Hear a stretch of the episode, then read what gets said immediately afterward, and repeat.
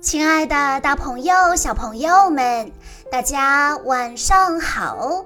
欢迎收听今天的晚安故事盒子，我是你们的好朋友小鹿姐姐。今天我要给大家讲的故事名字叫做《一粒种子改变世界》，袁隆平爷爷的故事。一九三零年初秋。在北平的一家医院里，有个小男孩出生了。他的父亲给他取名袁隆平。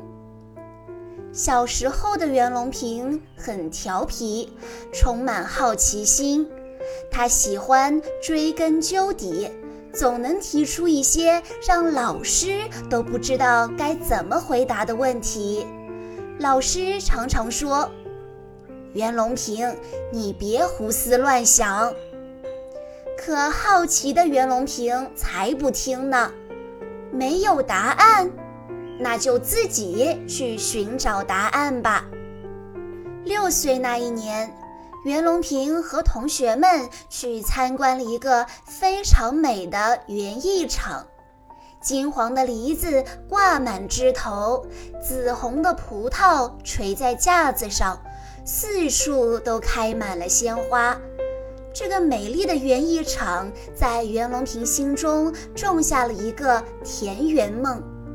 从那时起，他就特别喜欢大自然，盼着长大以后能去学农。长大以后，袁隆平圆了小时候的学农梦。一九五三年八月。他从农学院毕业，来到湖南一所偏远的农校工作。在这里，他不光教书，还带着学生们做实验。为了帮农民提高粮食产量，他们研究红薯和南瓜。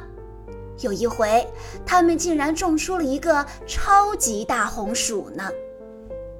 一九五九年到一九六一年是困难时期，全国闹饥荒，袁隆平也挨了不少饿，靠吃野菜、树皮活命。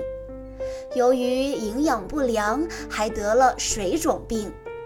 看着人们挨饿，袁隆平非常难过，他下定决心要让人们吃饱饭。水稻、小麦、玉米、大豆、土豆是世界上五大主要粮食作物。当时只有水稻在培育优质高产的品种上停滞不前，而南方又主要以水稻为主食，急需提高水稻产量。袁隆平想啊想，满脑子都是高产水稻。有一天，他想着想着就进入了梦乡。他梦见水稻长得像高粱那么高，颗粒像花生那么大。他和朋友们坐在稻穗下乘凉。这个美好的禾下乘凉梦给了袁隆平很大的鼓励。为了水稻增产。袁隆平不停地查资料，搞水稻直播试验。他还去向农民请教。当听说他们要翻山越岭去别的村庄换稻种时，他十分好奇：为什么要换种子呢？农民说：“多施肥不如勤换种，这是老祖宗留下来的经验呐。”袁老师，你要是能帮助我们培育高产种子，那该多好呀！袁隆平立刻意识到了农民们的迫切需求，那就是高产的水稻种子。他找到了努力的方向。水稻是自花授粉的农作物，不需要外来的花粉，自己就能受精结实。可是，该到哪里去寻找高产种子呢？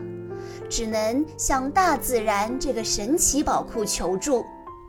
袁隆平不顾风吹日晒，常常只带了点馒头和水，就蹲在稻田里寻找长势特别好的水稻。一天、两天过去了，一星期、半个月过去了，袁隆平一无所获。可他不会轻易放弃。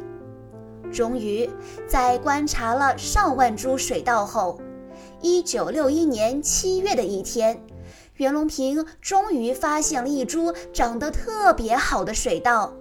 他和助手惊喜地数来数去，知道穗上共有二百三十粒稻谷。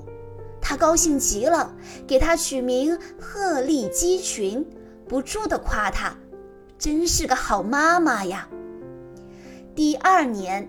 袁隆平满怀期待地撒下了鹤立鸡群的种子，种了一千多株。他仔细观察、施肥、除草，天天都盼着丰收。收获的季节到了，可是稻株们的表现很不好。瞧，它们高的高，矮的矮，粗的粗，细的细，没有一株赶得上它们的妈妈。袁隆平很失望，他反复琢磨，这到底是为什么呢？袁隆平一直不停地想啊想，反复地查资料，每天都去稻田里仔细观察，他想弄明白到底是怎么回事。直到有一天，灵感突然来了。他意识到那株鹤立鸡群是有杂种优势的天然杂交水稻，所以它的后代才会出现如此显著的性状分离。大自然中出现天然杂交水稻很偶然，但我可以研究人工杂交水稻啊！想到这里，袁隆平高兴地跳了起来。他要揭开杂交水稻的奥秘。既然大自然中存在天然杂交水稻，那就一定存在天然雄性败育株。只要找到它，就能解决水稻杂种优势利用的难题。袁隆平和妻子、助手，不管高温酷暑，不管刮风下雨，在茫茫稻田里一株一株地观察，这个不是，那个不对。在观察了十四万株水稻后，他们终于找到了第一株天然雄性败育株，但太少了，不够做实验，他们只能继续找。在第三个年头，终于找到了六株天然雄性败育株。越往南走，气温越高，水稻生长越快。为了加快研究速度，袁隆平和助手们在湖南、广东、海南等地不停往返。他们曾遭遇了很多困难，试验田的秧苗曾被人恶意拔光。地震和洪水差点儿毁了秧苗，反对杂交水稻研究的声音不时传来。好几年过去了，他们仍然没有成功。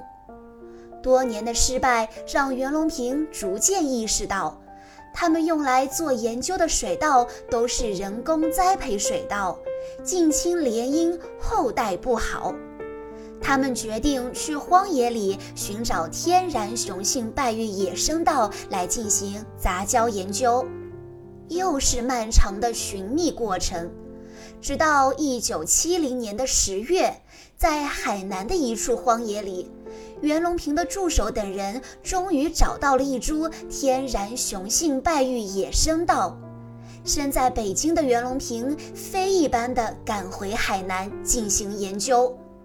后来，这株野生水稻被取名为“野败”，它成了杂交水稻的好妈妈。一九七三年，杂交水稻实验终于研究成功了。杂交水稻成功的提高了水稻的产量，它解决了很多人吃不饱饭的问题。今天，杂交水稻的产量仍然在不断提高。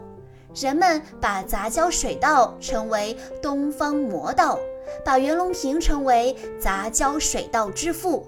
全世界的人们都感激袁隆平。这个一生从未停下脚步的老人，从来没忘记年轻时那个美丽的禾下乘凉梦。